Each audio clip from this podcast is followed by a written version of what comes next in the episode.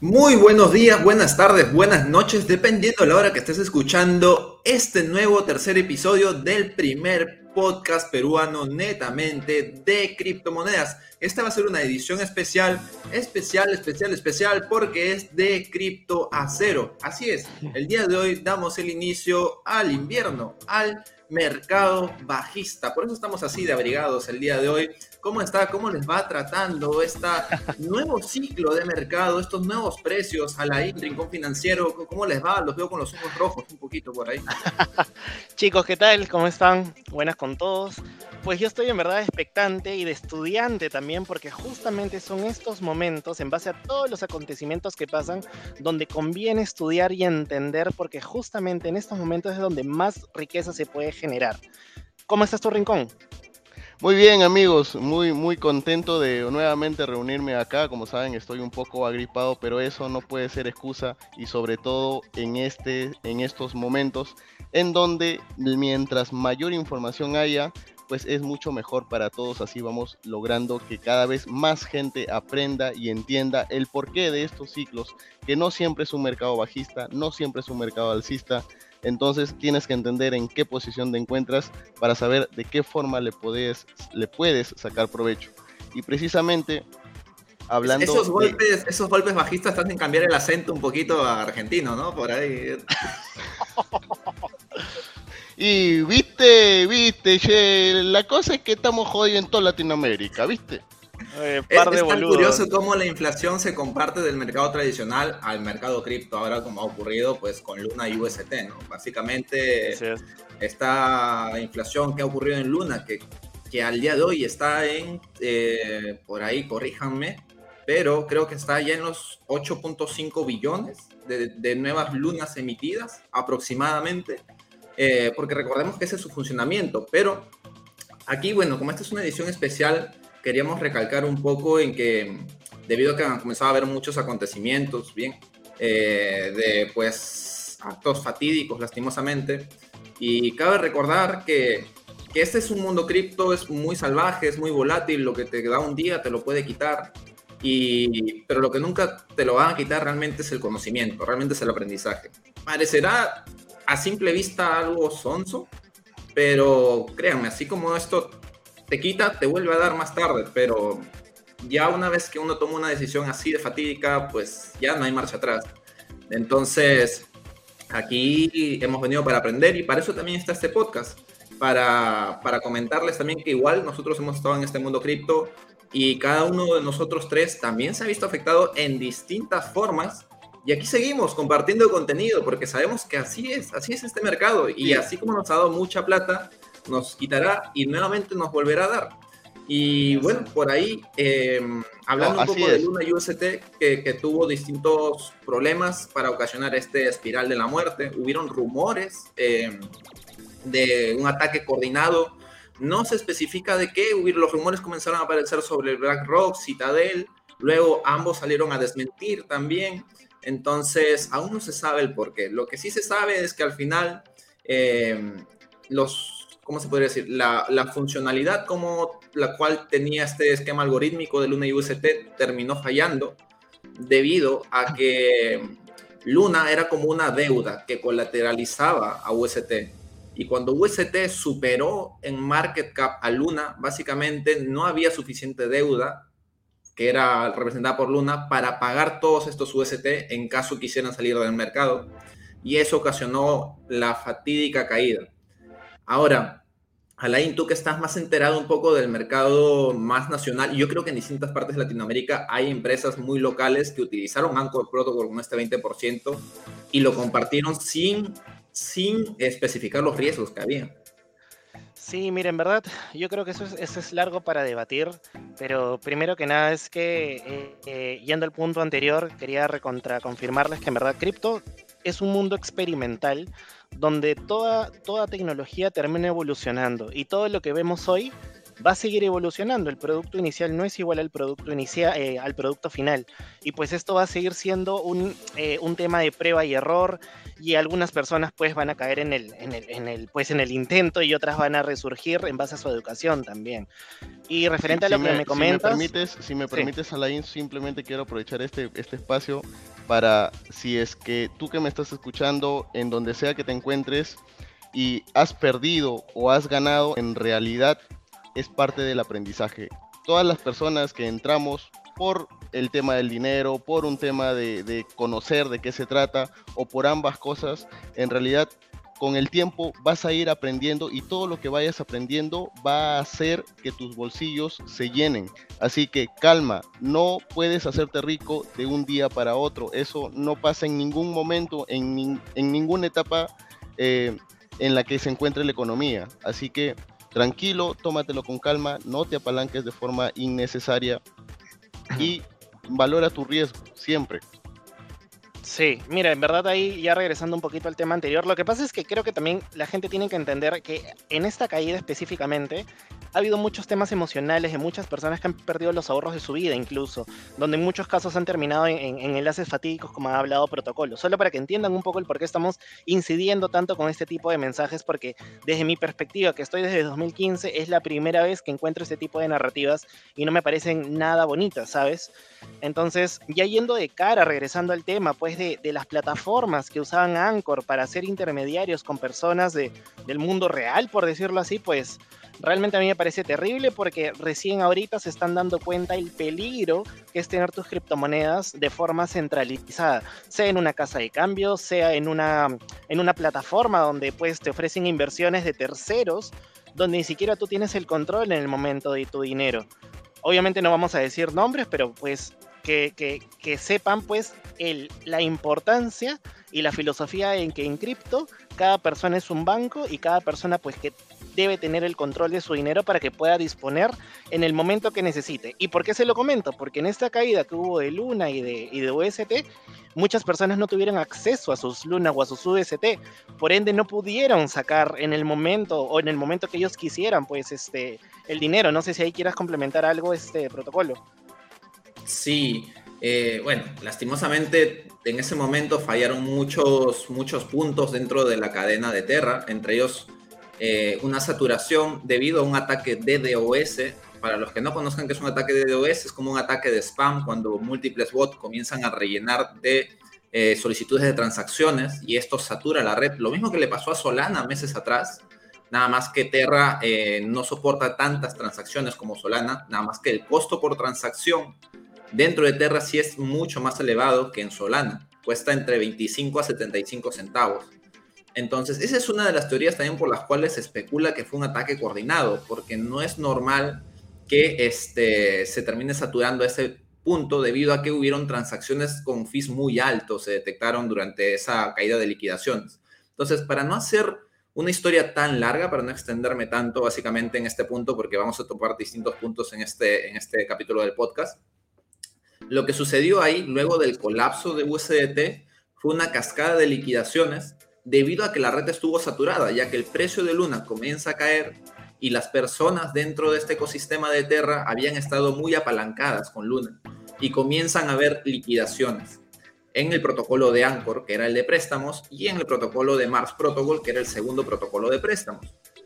Luego a esto le sumamos que ya en, Terra, en el ecosistema de Terra, existía otro protocolo de nombre Kujira, Kujira se encargaba de comprar las liquidaciones a precio de remate.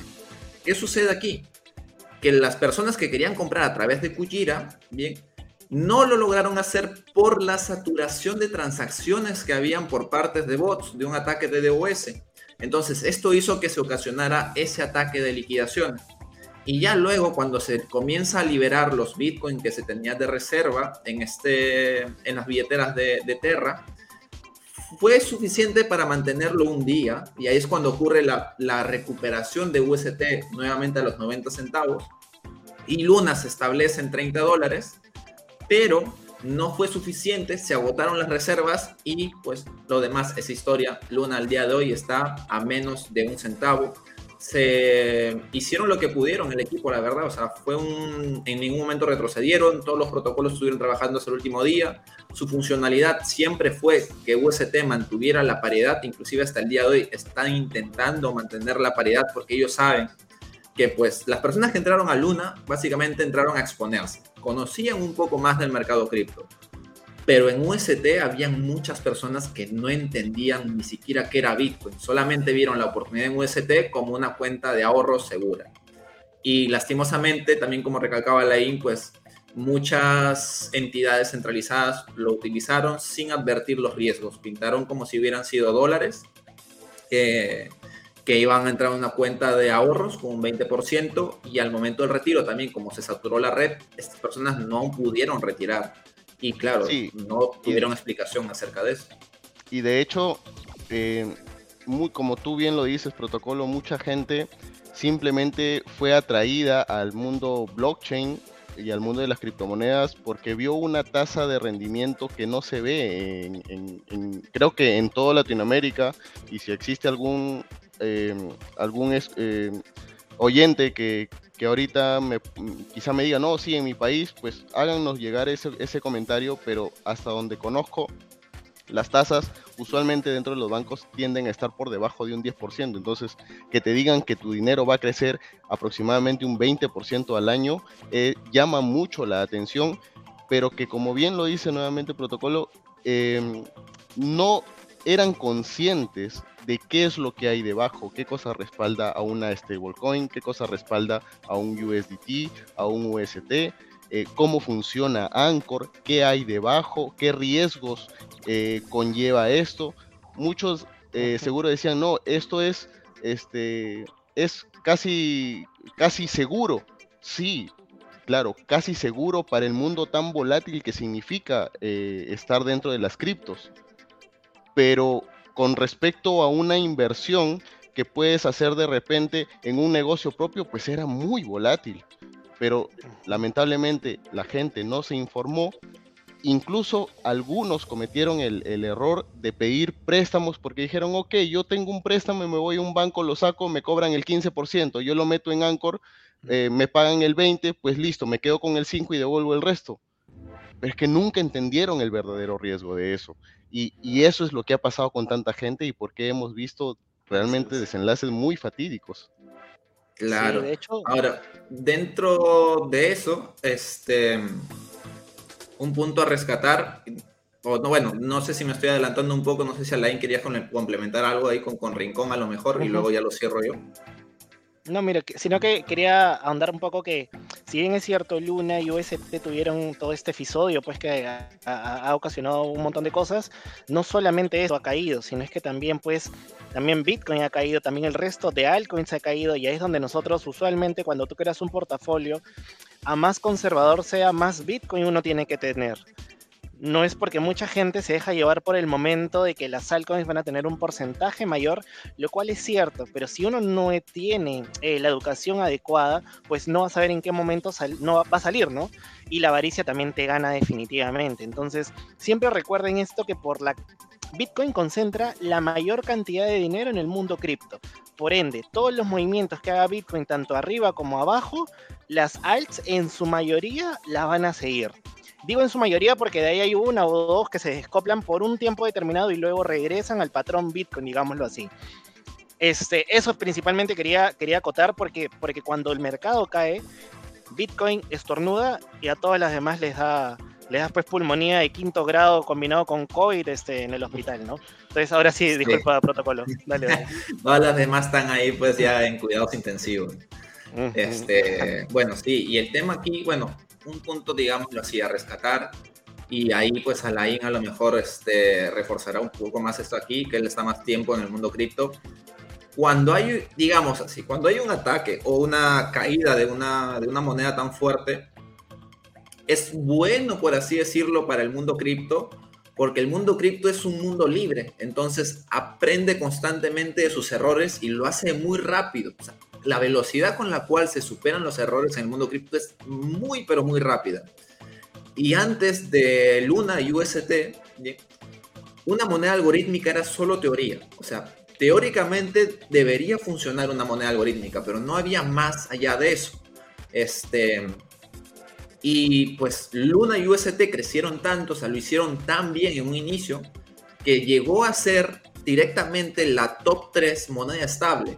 Entonces llega a un punto tan alto en el cual ya cualquier error, por más pequeño que sea, levantaba una, un dominó de, de errores consecutivos. Ocurrió el error, bien, se desplomó, se cayó, se destruyó el ecosistema, se destruyó Terra, pero esto deja un conocimiento forense de qué pasó de manera adecuada y en qué se falló.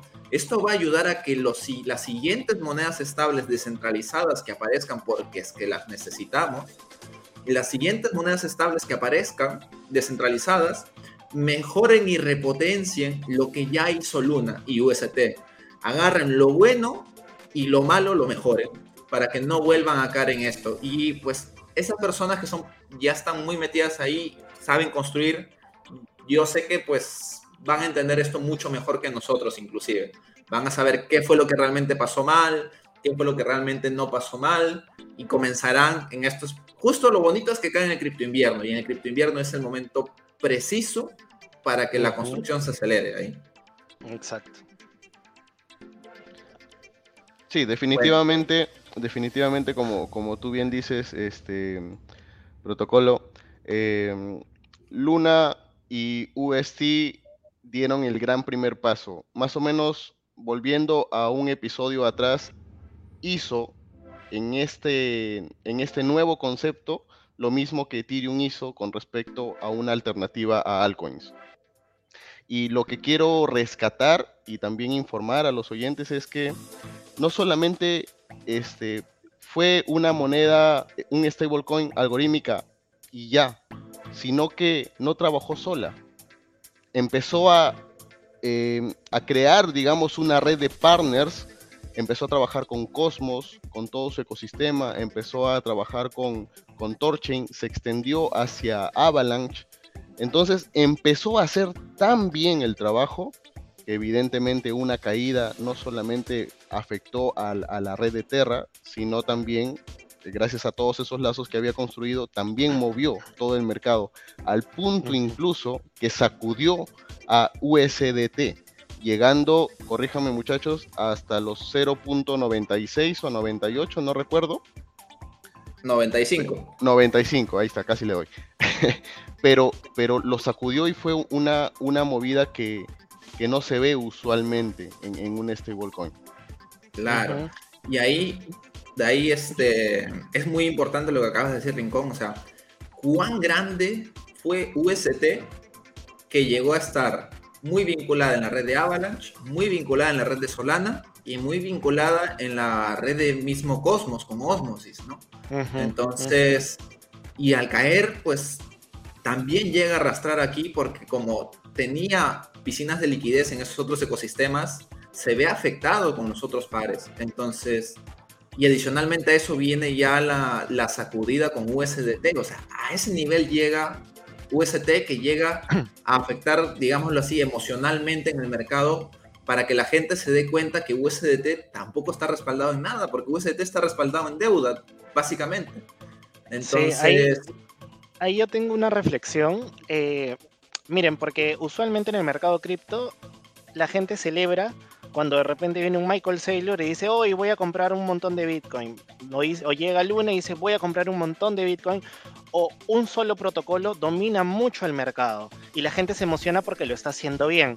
Pero lo que no están viendo detrás es que esa centralización también puede ser un riesgo enorme. Les doy un ejemplo.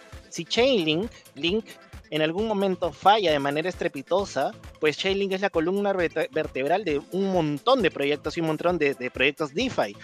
Y entre la función del oráculo y todo eso puede hacer una catástrofe incluso mayor a la que estamos viendo.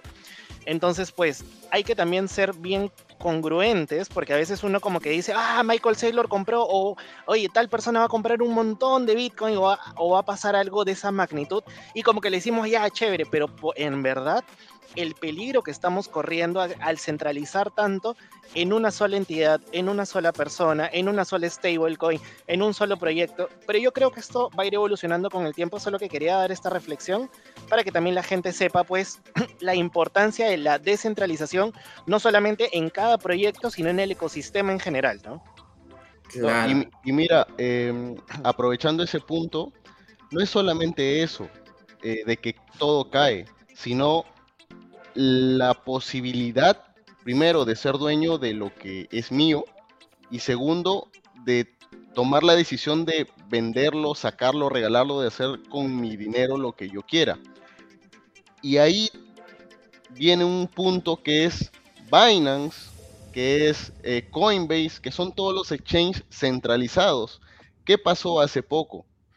Uno en su, eh, en, digamos, a raíz de todo esto, empezó la gente a retirar sus, sus USDTs, este, si los tenías en Binance, empezó a vender Luna, este, de Anchor Protocol movías a Binance, y de repente, oh sorpresa, se bloqueó los retiros de Luna y de, de UST. Entonces, ¿qué empezó a hacer la gente? Lamentablemente no podía hacer nada.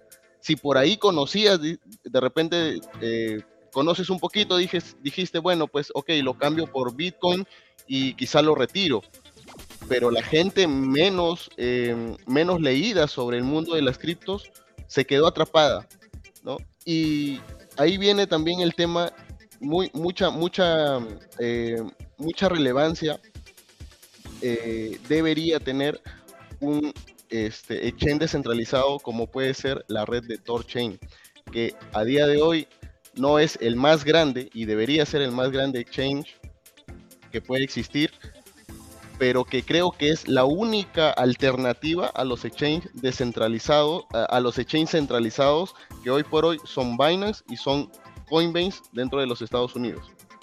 Claro. Sí, bueno, y aparte de eso, yo creo que también deja una gran lección esto de lo de la, la volatilidad que pueden tener las monedas estables, porque claro, nosotros que ya llevamos más que todo tiempo, llevamos tiempo estudiando. Entonces, bueno, la INSI lleva mucho más tiempo. Entonces, este, la mayoría de personas me sorprendió porque llevaba como que la mentalidad de que una stablecoin es una moneda estable y como su mismo nombre lo dice, nunca se va a mover. Y esto de aquí les dio a entender que no es así, que BUSD es volátil, que USDC es volátil, USDT es volátil, que DAI es volátil. Claro, cuando el mercado está alcista, es, hermoso, pero claro, todo esto acá, pues realmente cuando el mercado es bajista o hay cripto invierno, ahí es donde realmente comienza la volatilidad en todo, ¿no? Si bien no tendrá la volatilidad de una criptomoneda, pues con tal que baje un centavo, dos centavos, ya vemos cómo es que comienza a reaccionar el mercado frente a eso. Y más que todo cuando comienzan a sacudir el, gallinero. Cuando sacuden el gallinero apenas ocurre una sacudida más, la gente ya entra el pánico por el bajo conocimiento que tiene. Y pues también quería resaltar de esto que ahora también la gente ya conoce más monedas estables, porque cuando comenzaron a salir de USDT, debido a que se despegó 5 centavos, ya los recuperó, claro está, pero comenzaron ya a descargar un poco en USDC, en BUSD, y eso ayudó también a que ya no todo el dinero líquido se concentrara en una moneda estable. Inclusive por ahí los que investigaron un poco más comenzaron a conocer Pax Dollar, que es una moneda estable este, centralizada, pero respaldada, respaldada en oro. Entonces, eh, eso, eso es un punto positivo. O sea, muchas veces el derrumbe de algo grande genera conocimiento luego. Así es. Ahora, de hecho, estamos ya yendo un poco más de cara a la caída en general, pues estamos viendo que esto no es una caída solamente de las criptos, sino que ya las criptos están muy ligadas al tema macroeconómico. Acabamos de ver cómo es que afecta las tasas de interés, la inflación, pues en general a las inversiones de riesgo. Y una de estas inversiones de riesgo pues está considerada en cripto, donde mucha gente se está refugiando en el dólar.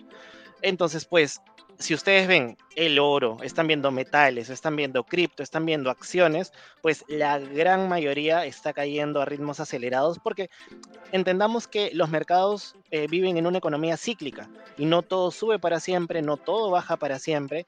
Y bajo ese escenario, pues y la educación que consigamos eh, vamos a poder, pues, digamos, triunfar en el próximo ciclo o a medida que esto rebote o cambie, ¿no? Tú, tú eh, Rincón, conoces mucho más el mercado tradicional. ¿Qué opinas de todo esto? Bueno, eh, la caída de, Bitcoin y la caída de las criptomonedas no es una caída aislada. En realidad, mucho tiene que ver la caída de la economía de los Estados Unidos, por decirlo de alguna forma, porque en realidad no es más que se está desinflando, como se dice, el globo, porque eh, ya todo el mundo sabe que en 2020, 2021 se, se, prendió la maquinita de impresión de dinero y empezó a, la gente empezó a tener mucho más dinero y al haber mucho más dinero pues empieza a gastar en muchas formas. Dentro de ellas están las inversiones, está la bolsa, están las criptos. Hubo mucha gente que se hizo millonaria muy rica y hoy por hoy si esa gente no se educó, seguramente lo ha perdido posiblemente la mayoría. Eh, pero sí que existe un antes y un después del año 2020, yo insisto en ese 2020-2021, porque en el año 2020, de hecho antes de la caída, eh, en marzo del 2020, las criptomonedas solo eran para o los frikis o los la, poca gente que se atrevía a poner 100 dólares o un por si acaso. Pero pasado esa fecha, cuando ya la gente empezó a tener más dinero dentro de, los, de sus bolsillos, empezó a entrarle a todo, total, todo empezaba a subir. Y eso activó el radar de ya no solamente ballenas, eh, digamos, personas que tenían mucho dinero o que entraron mucho antes, sino también de dinero institucional.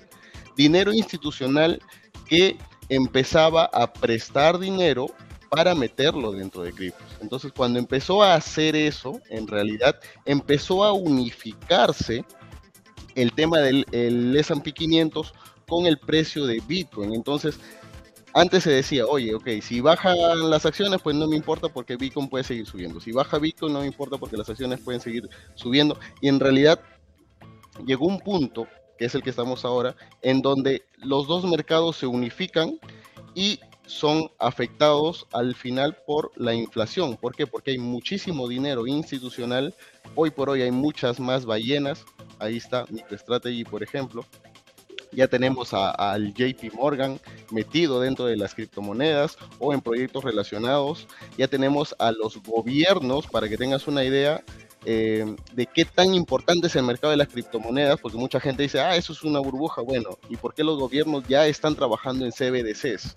¿Por qué los gobiernos están adoptando criptomonedas? Esto no es una burbuja. Esto prácticamente está arrebatándoles el poder a los gobiernos. No me quiero explayar mucho, me emociono cada vez que hablo de, estos temas, porque sí que se presta para una conspiración y eh, hay que tener un ojo muy fino para saber leer entre líneas. No lo que lees es exactamente así. Hay que unir cabos sueltos para que te vayas dando cuenta qué es lo que se está formando. Claro. Y ahorita solamente quiero hacer una pausa para comentarles que el supply de Luna acaba de llegar a 1.2 trillones. Mientras que estamos haciendo este podcast. Wow. wow. Y va a seguir subiendo. Va a seguir subiendo porque UST todavía, o sea, todavía tiene para caer un buen rato más. Bueno, sigamos, continuemos, continuemos. Entonces, este, sí, yo creo que lo que dice Rincón es muy importante y también otro punto importante ahí es el entender el tema de por qué cuando hay volatilidad en el mercado Bitcoin, a lo mejor es uno de los activos que aguanta un poco más. ¿no? Vemos Bitcoin retrocede un 35% y luego vemos altcoins que retroceden un 70%, un 60%, ¿no? Pero ¿por qué sucede esto? ¿no? Entonces, esto yo tampoco lo entendía cuando recién me inicié en el mundo cripto. Yo decía, pero esto, o sea, si al final Bitcoin cae y todos caen, ¿Cuál es, el, ¿Cuál es la gracia de este mercado? Porque no hay ninguna que, que, vaya en contra, ¿no? Como en las acciones, de repente cae uno y el otro se levanta. ¿Por qué no es así? Me preguntaba yo y sé que muchos de los que nos escuchan se preguntan lo mismo.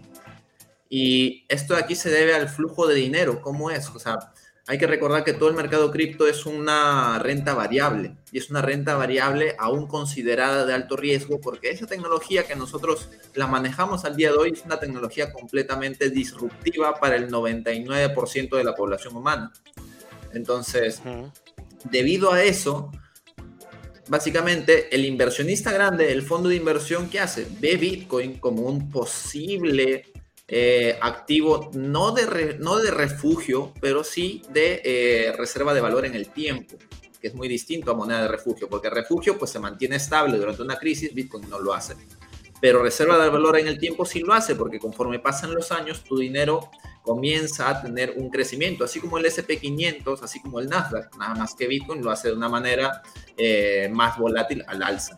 Entonces, pero al tener mayor capitalización también de mercado Bitcoin, es un lugar más seguro para que los grandes inversionistas puedan colocar su dinero sin incrementar tanto el valor.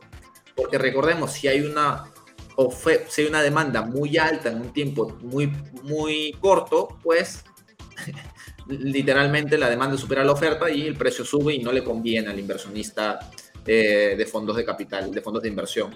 Entonces, por eso es que se van a Bitcoin. Y luego ya cuando Bitcoin va bien y genera ganancias, comienzan a retroceder y comienzan a ir a las monedas de menor capitalización, Ethereum, Avalanche, etcétera, etcétera, etcétera, que tienen más volatilidad. Imagínate tú ser un fondo de inversión, entras con 5 millones a Bitcoin, te da una utilidad de un millón, digámoslo así, para poner el ejemplo, y ese millón adicional tú lo retiras y comienzas a invertirlo en otras monedas abajo. Estas monedas, al tener más volatilidad, digamos, tú invertiste en unas 100 mil dólares y se hizo una volatilidad en un buen momento y llegó a un millón. Tú dices, bien, soy un fondo de inversión, yo no, yo no soy holder, yo soy un fondo de inversión que necesito darle rentabilidad a mis inversionistas. En lugar de retirar 100 mil dólares, retiro un millón, retiro dos millones. Y como su su capitalización es mucho más baja que la de Bitcoin, pues al momento de retirarse del mercado, a Bitcoin no le afecta tanto porque hay muchas más número de inversionistas antiguos ahí, porque es una moneda mucho más antigua, ya lleva 12 años en el mercado, que otras monedas como Avalanche, como Solana, que no llevan ni siquiera 5 años. Entonces, al retirar esa suma de dinero, se ven mucho más afectadas que, que Bitcoin como tal. Y ahí eso yo quiero complementarlo del cómo funciona el retail. Eh, si bien es cierto protocolo ha hablado de cómo funcionan las empresas, pero ahora vamos a cómo funciona el ser humano común y corriente que recién conoce las criptomonedas.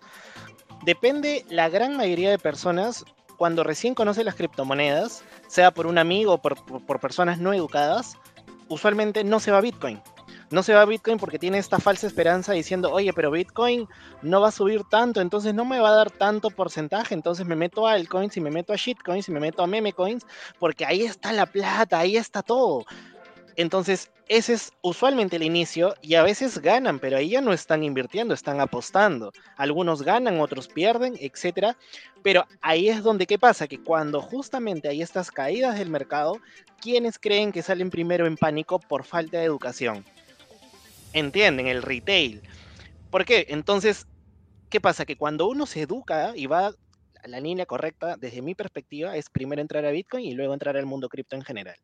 Pero casi nadie, al menos a medida que vaya avanzando el retail, los juegos play to earn, los NFTs, etcétera, tantas puertas de entrada que han habido, pues no les han permitido entender bien y se han metido a cuanta cosa haya subido, pensado o etcétera.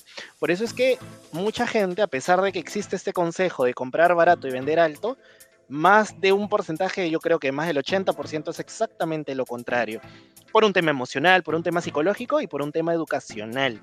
Entonces, pues aquí es donde va, eh, quería poner en debate con ustedes también que siempre nosotros decimos como creadores de contenido, y esto lo van a escuchar en muchos, en muchos lugares, la palabra hold, que es como comprar y mantener a largo plazo. Pero yo les hago la pregunta, ¿realmente todas las criptomonedas, sabiendo que hay más de 40.000, sirven para hacer hold? Porque al día de hoy, la que ha funcionado más de cuatro años, o la que ha funcionado un tiempo, un tiempo ya muy consistente y sostenible, ha sido Bitcoin y de repente Ethereum pero ¿cuál es más? Ahí les lanzo la pelota a ver qué me dicen. Exacto, porque ahí también, por ejemplo, recordemos, tenemos el caso de Cardano, que fue el boom del anterior ciclo llegando al dólar, y claro, eso Alain lo sabe en carne propia, Y luego de un dólar se fue a cuatro, dos centavos, más o menos. Y claro, luego vuelve y llega a los tres dólares. Pero eso es un hold para hacerte un por tres que realmente si hubieras, no sé, o sea, asumido menos riesgo, por así decirlo, ¿no? Menor avaricia por algo tan volátil, pues a lo mejor eh, con otros tipos de monedas no hubieras tenido ese gran daño psicológico, digámoslo así, porque ver tu dinero en un dólar y luego voltear y ver que está en dos centavos, holdea eso, a ver si te da la cabeza para holdearlo dos años de, continuidad, de ver tu, tu, dinero en ese precio. O sea, tú ves un valor en un dólar y luego en dos centavos y ni por tu mente, así estudies todo lo que quieras en fundamentales, vas a pensar que eso se va a los tres. No, y sobre todo una cosa, por ejemplo, que aprendí es que seas fiel a tu estrategia. Primero estudias, luego sacas una estrategia y seas muy fiel por más FOMO. Y FOMO es un, digamos, es un concepto que hace, hace relación a cuando encuentras muchas noticias positivas, como que todo va a subir, todo va a ir bien. Y tu estrategia te dice, no, eh, no compres eso, o de repente no es un buen momento para, para vender, no sé, sea cual sea tu estrategia, no dejes que el FOMO ni el FUD, que es lo opuesto al FOMO, eh, te afecten, afecte tu estrategia. Y lo viví, de hecho, cuando, cuando yo recién empecé, eh, justo empecé en un mercado alcista. Y en el mercado alcista, cualquier cosa te hace ganar dinero. Desde shitcoins, meme coins, monedas, todo te hace ganar dinero. Pero el problema es que el ser humano por defecto es avaro. Toda persona, todo ser humano siempre es avaro. ¿Y cómo se controla eso? Con la psicología, con la experiencia, con el estudio.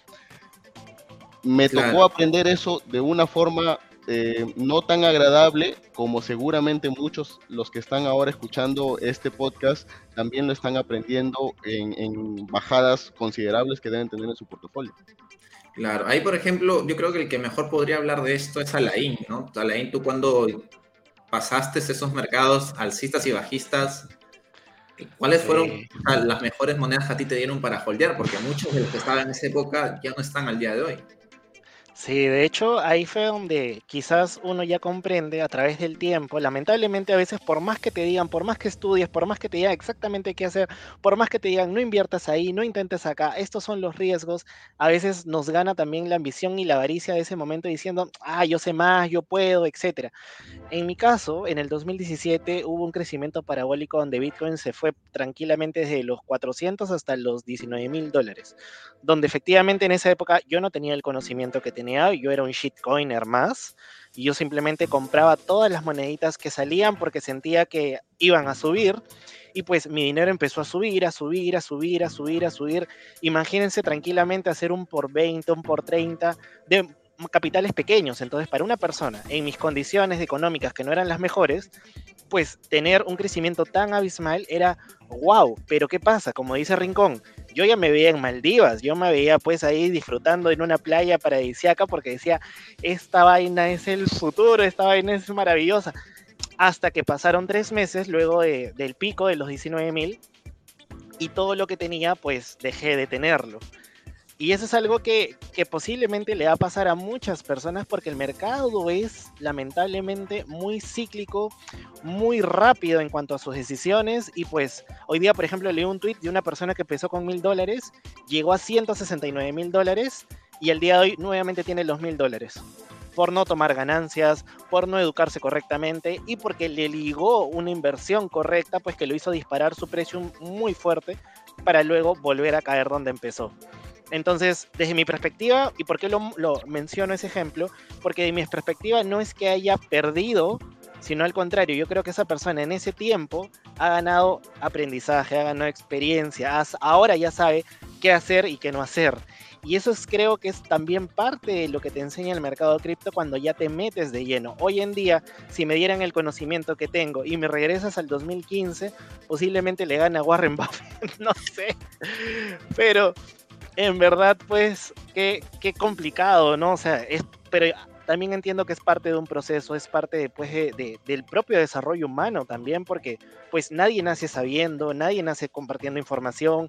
En esa época, de hecho, no existían la cantidad de creadores de contenido que existen y en español en español no existía casi nada, entonces era como que tú tenías que agarrar, si no sabías inglés, usar tu traductor, usar pues tus otras cosas, ni siquiera tenías la facilidad de comprar pues en una casa de cambio, entonces todo era novedad.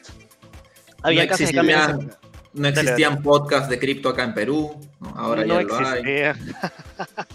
entonces pues creo que, que como toda tecnología, evoluciona, crece y va a continuar haciéndolo, ¿no? Entonces ahí yo solo quería dejar como reflexión que no todas las monedas son para hold, no todas las monedas llegan en un largo plazo. Si ustedes ven las monedas del 2015, 2014, 2016, 17, incluso aparecieron los famosos Ethereum Killers, que llegaron a máximos históricos, luego cayeron con el dip del mercado y nunca más se recuperaron. Entonces, si alguien te dice, ah, holdea tal moneda, pues ustedes también como reflexión elijan bien qué van a hacer, estudiando, viendo y también gestionando sus riesgos, porque puede haber muchas personas que hayan dicho, me voy a Luna hasta los mil dólares cuando estaba en 100 sin saber que quizás todo esto iba a pasar. Entonces, pues siempre también, aparte de evaluar qué monedas van a ser para hold, evalúen también su riesgo y pues todo eso, ¿no? ¿Qué opinan ustedes? Claro, yo, creo, yo creo, este, nomás para complementar lo que dice Alain, eh, de que por muy, muy, muy grandes los deseos de que te guste una moneda, creo que eh, al final las grandes ballenas que son las que cuando retiran o ponen su capital son las que mueven el precio de, esa cripto que, tú haces, que, a, ti tanto te gusta, em, tienes que pensar que ellos no están allí porque les gustan, están allí porque saben que pueden obtener una rentabilidad y saben que una vez que la tengan se van a ir, no tienen, no le deben nada a, a esa cripto o a ese proyecto, entonces te pueden si es que tú de alguna forma no estás al tanto o no sabes más o menos en qué punto podrías retirarte, pues definitivamente, como bien lo dice Alain, podrías estar en, un excelente momento, hacer varias X, es decir, multiplicar varias veces tu inversión, pero de repente por el cariño, por, por, por cualquier motivo, te quedes allí y al final termines con tu capital a la mitad o aún peor que eso.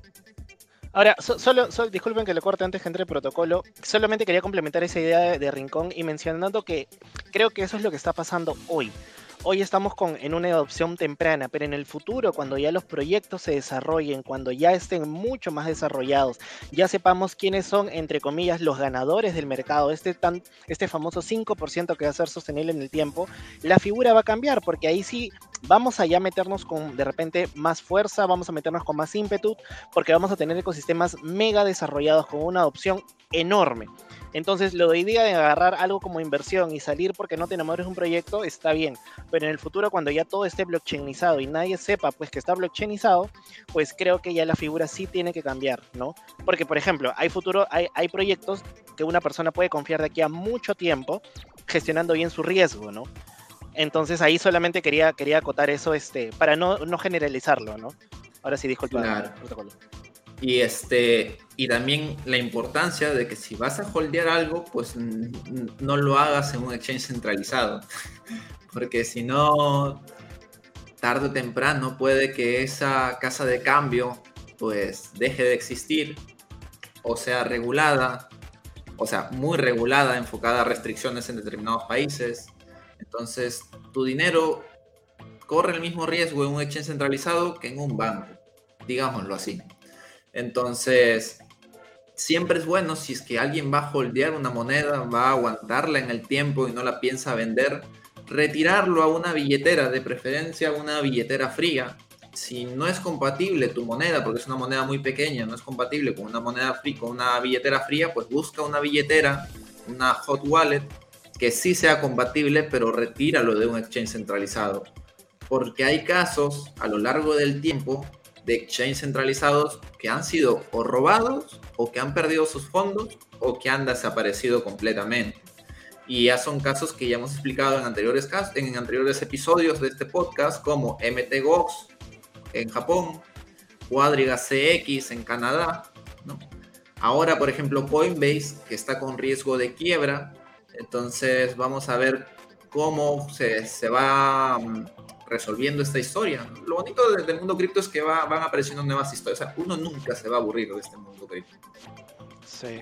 Ahí, por ejemplo, incluso eh, ustedes sabían que incluso Binance ha sido hackeado en el 2019, por ejemplo.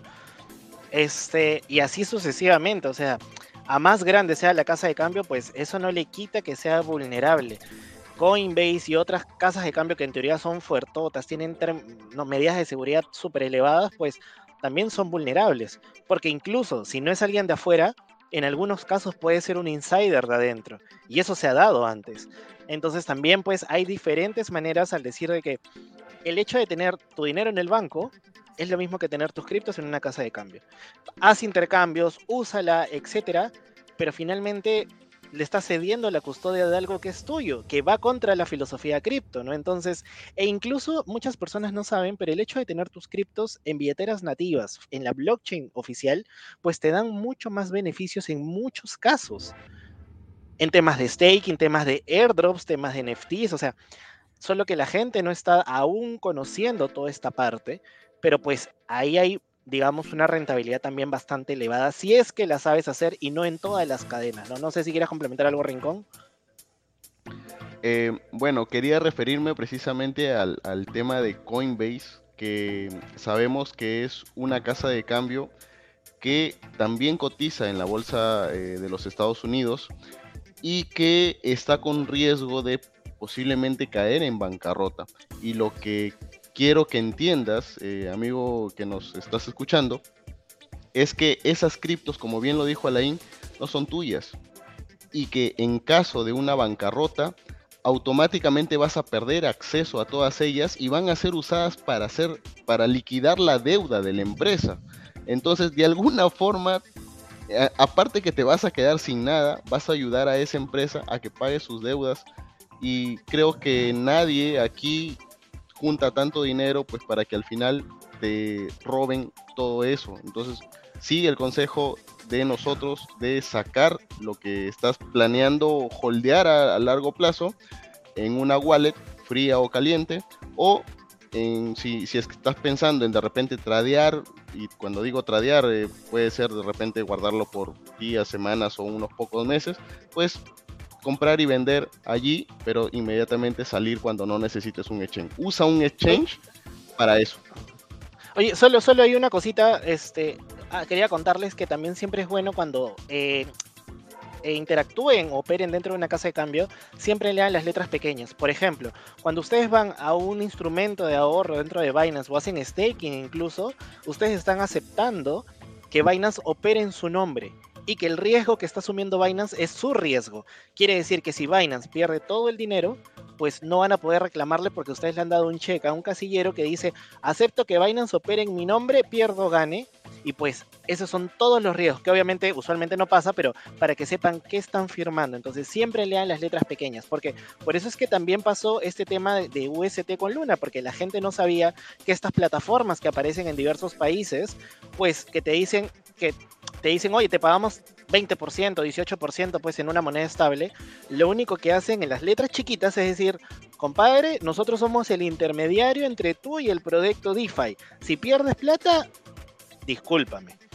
Y eso es lo que, como reflexión, quería que, también la gente sepa y que siempre lea los términos y condiciones, porque cripto es muy complejo en ese sentido también. Entonces, yo, yo creo, yo creo, yo creo, Alain, sí, interrumpiendo al amigo protocolo que no lo dejamos hablar. Yo, ni he abierto la boca, ¿no? yo estoy acá escuchando nomás. no, sino que, sino que el, este, existe mucho, mucho intermediario a veces y la gran mayoría de cosas no necesitas a nadie. O sea, no necesitas a, a, una empresa, no sobre todo en, hablo de, del mundo blockchain, ¿ok? Hablo de criptomonedas. Nunca necesitas para comprar a nadie, para vender no necesitas a nadie, lo puedes hacer tú mismo. Eh, para las DeFi, es más, ni siquiera necesitas registrar ni tu nombre, ni tu correo, ni absolutamente nada. Entonces, mucho cuidado con esas empresas que a veces aparecen y que ponen su publicidad en Facebook. ¿no? Que nunca están en ningún diario ni en la televisión porque operan solamente redes sociales que dicen, este, danos todo tu dinero y, nosotros nos encargamos de hacerlo crecer. Y como bien dice Alain, lee las letras chiquitas para que veas a qué te estás exponiendo. Nada más eso quería. Yo creo que eso estaría bueno como para otro episodio del podcast, el, el ¿cómo se llama? el mal uso de la palabra cripto para las redes de mercadeo. Yo creo que eso estaría muy interesante Uy, eso está buenísimo. porque por cada país hay distintas formas de estafas y muchas veces la persona vincula eso con criptos y se está perdiendo de un mundo mucho más amplio. Eso está buenísimo. Ese día me voy a tomar una chela, de hecho, pues ahí tengo harto para hablar, harto, harto, harto. Ahí te saltas todo, todos los chismes. Pero bueno, volviendo al tema, también quería topar un punto en el cual en un mercado bajista no solamente la palabra hold necesariamente es la más fuerte, yo creo que más fuerte que la palabra hold es la palabra saber guardar liquidez. Porque tener liquidez en un mercado bajista es mucho más beneficioso a la persona que holdear una moneda que compraste en, en precios mucho más altos. Entonces, siempre es bueno tener un porcentaje de liquidez, ya sea que tengas liquidez nueva por algún ingreso del trabajo que has tenido, o ya sea teniendo liquidez de ganancias que has sabido cobrar en su momento. Entonces, siempre es bueno eso, siempre es bueno tener un porcentaje, ya sea en USDC, en BUSD, en cualquier otra moneda estable, bien, este, tener un porcentaje siempre separado ahí. Nunca hay que ser avariciosos porque el mercado nunca se va a ir y no va a volver. Muchas personas sentimos que uy, cuando cayó ya acaba de despegar y se meten en plena caída y el mercado sigue cayendo y ahí es donde sale, ¿no? Yo entro en el dip, pero luego hay otro dip más abajo y entro en ese y hay otro más. Y es que nunca realmente hubo un freno, o sea, solamente un día estuvo estable y luego siguió cayendo y las personas entraron con todo su capital. Y ahí está la importancia de saber entrar con porcentajes realmente establecidos, porque si es que se escapa, bueno, se irá, pero tú ya estás dentro con un porcentaje pequeño, estás ganando dinero. No quieras ganarlo todo, la idea es que tú ganes en el transcurso del tiempo. Porque luego cuando ocurra lo que está ocurriendo ahora, que es un mercado bajista donde realmente hay y van a aparecer muy buenas oportunidades, la liquidez que tú tengas y que la otra persona que se apresuró no tenga, te va a dar años de ventaja sobre los demás. Así es, así es. De hecho, yo creo que es súper importante, incluso con el episodio que ha pasado, es diversificar en tu liquidez. ¿A qué le llamamos liquidez por si no quedó claro? A tener monedas estables o dólares para poder invertir. Quiere decir que no tengas todo invertido en cripto, eh, porque efectivamente vas a estar atrapado si es que todo baja y ya no tienes qué más invertir. Las personas usualmente cometen este error de eh, el precio bajó 5% y dijo, ya le meto el 100% porque ya no quiero esperar o qué sé yo y pues el precio termina bajando mucho más, termina bajando 20, 40, 60, 80%, y dicen, ah, esta vaina es una estafa, esta vaina ya no funciona, cuando realmente el del error es de uno. Y a todos nos ha pasado, o sea, a mí también me pasó en algún momento cuando no tenía una estrategia, y yo creo que ahí es, la reflexión es, créense una estrategia, respétenla, y si falla, pues mejoren su estrategia. ¿Por qué les digo esto? Porque hay muchas personas que confían en terceros, hay muchas personas que confían incluso en nosotros que somos creadores de contenido para que todos los movimientos que nosotros hagamos, ellos exactamente lo repliquen cuando de repente no tenemos una, o sea, no, no hay una, digamos, un monto inicial de capital, no hay una gestión de riesgo igual, entonces pues eso también es algo importante que hay que ver, que cada uno, desde mi perspectiva, tiene que tener una estrategia y validarla y porque eso va a hacer que, primero, no dependa de nadie, segundo, va a tener mucha mayor seguridad y tercero, va a dormir tranquilo porque sabe que son sus decisiones. Entonces, pues ahí no sé si, si Rincón, tú quieras ahí decir algo más. Sí, este, un vaso de agua, por favor. la gripe, la gripe me está matando. Y si no, descuida que ya nos queda ocho minutos nada más. no, no, no, yo creo, yo creo que, que, podríamos estar sin duda hablando horas y horas porque es un tema tan apasionante y es tan, tan chévere encontrarse a más gente que, que, le interese escuchar este, todo lo que tenemos de decir, las historias buenas, malas eh, y, una, y una em, de hecho, que también me ha pasado, creo que a todo el mundo, es esto de, tener liquidez, ¿no? A veces, eh, cuando tú no sabes en qué momento, porque no, no te diste cuenta, porque no analizaste el mercado, de repente le dices ya all in, lo que nosotros le llamamos, ¿no? O, métele todo lo que tengas. ¿Por qué? Ah, no, porque imagínate, si esto hiciera un, un por un por cinco, ya yo listo, ya estoy forrado hasta mi vejez. Pero de repente, ¿qué tan posible es que hagas un por cinco? ¿Qué tan posible es que hagas un siquiera por dos? ¿Qué tan posible es? Ya subió tanto el mercado, o sea, tienes que hacerte muchas preguntas. Y en, ese, y en esa misma línea, en, en todas esas preguntas, es una, una de ellas es, ¿es un buen momento para entrar? Sí, sí es un buen momento, perfecto. Tienes el dinero para hacerlo sin que esto afecte tu economía del día a día, porque hay gente que se ha apalancado, lamentablemente. los que lo saben hacer, excelente, pero hay gente que pide prestados pensando en que siempre va a ganar y no es así. Entonces es súper importante tener siempre un monto. Hay veces, algunos recomiendan en por lo menos un 20 o 30% de liquidez. Muchas veces, dependiendo de la temporada, pues puedes llevarlo a 50% o a mucho más. Eso ya va a depender de tu estrategia, pero la idea es siempre ten liquidez porque no sabes en qué momento, cuando todo está subiendo, eh, eh, de repente, o perdón, cuando todo está bajando, resulta que encuentras una gema. Y en ese momento, pues no tienes cómo aprovecharlo. Claro. Y ahora, bueno, como para cerrar ya este tercer capítulo del podcast, em, ¿qué es lo que debería hacer las personas ahora que viene este mercado bajista? Ahora que pues la mayoría de personas ya se retira, se asusta, básicamente cierran sus cuentas. ¿Qué es lo que debería hacer una persona en este mercado bajista para aprovecharlo? Pues yo creo que lo primero en un mundo cripto, desde mi perspectiva, la primera regla debería ser no perder dinero porque la mayoría de gente viene a ganar dinero cuando su primera regla debería ser no perderlo. Para mí esa es la regla principal. Eh, la segunda regla pues es siempre diversifiquen y tengan liquidez, que es lo que hemos hablado ahorita. Si lo queremos resumir un poco todo lo que hemos hablado ahora, ¿no? Tercero es que no todo va a subir para siempre, ni todas las monedas van a ser siempre un por 10 por 100 o no todas las monedas van a tener éxito en el largo plazo. Entonces tengan mucho cuidado con lo que holdeen y lo que elijan para holdear. Eh, y finalmente, algo que me parece importantísimo es edúquense constantemente si quieren tener éxito en este mercado y no necesariamente pagando cursos, asesorías. Eso sería súper bueno porque así aceleras el proceso. Pero en cripto todo está en internet, todo es público. Sin embargo, el reto es discernir porque incluso hay un, hay un dicho en cripto que dice como que no confíes, verifica. Todo lo que te estamos contando hoy aquí incluso si, vamos realmente a la filosofía cripto, ustedes tienen que validar la información en otro lado. Nosotros estamos pues contando lo que sabemos, lo poquito que conocemos, nuestras experiencias, pero para que ustedes tengan una validez, no es como, ah, ya lo dijo Protocolo, Alain y Rincón son tres, entonces estamos seguros. Nada que ver. Siempre desconfíen en general hasta de su sombra, hasta de los correos. ¿Por qué?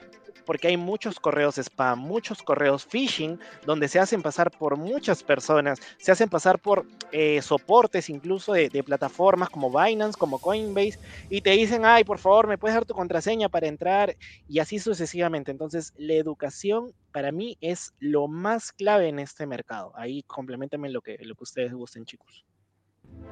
Bueno, yo, yo simplemente quería eh, tocar el tema que, mencionaste de los cursos, porque, como bien dice Alain, los cursos, eh, mejor dicho, los temas, muchos de ellos están en Internet, existen muchos, pero cuando uno compra un curso, no estás comprando el contenido, sino, es decir, no estás comprando la teoría, sino estás comprando la experiencia de los que te exponen. Entonces, de ahí a escoger muy bien quiénes van a ser los ponentes. Va a haber alguien que te va a, proyectar solo diapositivas y te va a leer todo lo que dice la diapositiva, o va a haber alguien que te va a decir, mira, eh, la teoría dice esto, pero en mi experiencia lo que me ha pasado es que debes tener consideraciones con esto, cuidado con esto, que, que yo considero que es mejor hacerlo así. Eso es lo que tú pagas por un curso. Entonces, eh, fíjate muy bien quiénes son los expositores, si es que ya han vivido en el mundo blockchain y nada, no te dejes estafar porque cursos hay un montón, pero de valor solo pocos. Yo creo que en conclusión, el aprendizaje. Buscar aprendizaje es la mejor, más, inclusive una herramienta más fuerte que el dinero, porque el que tiene mucho dinero pero poco aprendizaje, lo más probable es que lo pierda. Pero el que tenga poco dinero pero mucho aprendizaje en un mercado bajista, te puede cambiar la vida directamente. Entonces, sin nada más que decir, con esto damos fin a este tercer capítulo del primer podcast peruano de criptos, edición especial de Cripto a. Y un gusto nuevamente estar con ustedes, Alain, Rincón Financiero, siempre se pasa excelente y espero que todos los que nos hayan escuchado también lo hayan pasado de una manera estupenda y esperemos haberles alegrado también un poco este inicio de mercado bajista que tenemos por ahí y que lo puedan ver con otros ojos, desde otra perspectiva, con una oportunidad más. Alain, claro. este, te has muteado el micrófono por ahí. perdón, perdón. Gracias, disculpen, no, sino que quería solamente acotar que no se olviden de darle like, no se olviden de suscribirse, activen la campanita y también coméntenos qué tipo de contenido pues les gustaría también escuchar dentro de este podcast para poder debatirlo, poder armarlo y pues o sea, yo creo que como les digo, la educación es clave y también pues nos pueden seguir también a, nosotros en nuestras redes, va a estar acá en los comentarios debajo del video. Y si nos están escuchando por podcast, pues también búsquenos en nuestras redes como Protocolo Cripto, Alaingo de Cripto y Rincón Financiero, tanto en Instagram, TikTok y en cuanta red sea posible. Y no se olviden de escucharnos también en Spotify y obviamente este episodio va a salir por YouTube. Saludos gente, cuídense y que tengan un excelente día. Chao. Adiós. Chao, chao.